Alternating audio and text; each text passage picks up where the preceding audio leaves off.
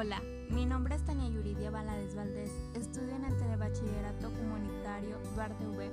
El día de hoy les hablaré sobre el tema especies de dinosaurios que dominaron México. Este tema es muy interesante, ya que existen siete especies que existieron en nuestro querido México. Ellos son el Cintosaurus, Gorgosaurus, Saurornitolestes, Critosaurus, Alamosaurus, Labocania y Centrosauro. Los fósiles de estos dinosaurios fueron encontrados en Coahuila, México, desde el año 1910. El doctor Eric Harman, geólogo de la Universidad de Humboldt de Berlín, comenzó la tradición de búsqueda paleontológica en el país.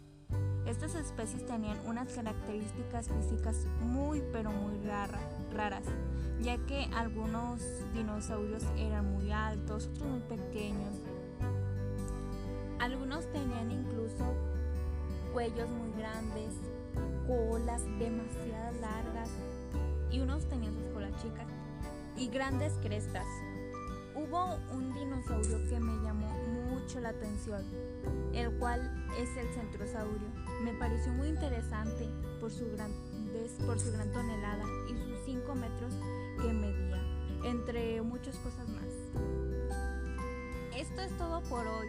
Muchas gracias por su atención. Espero que les haya gustado mucho mi podcast sobre este tema de nuestro querido México.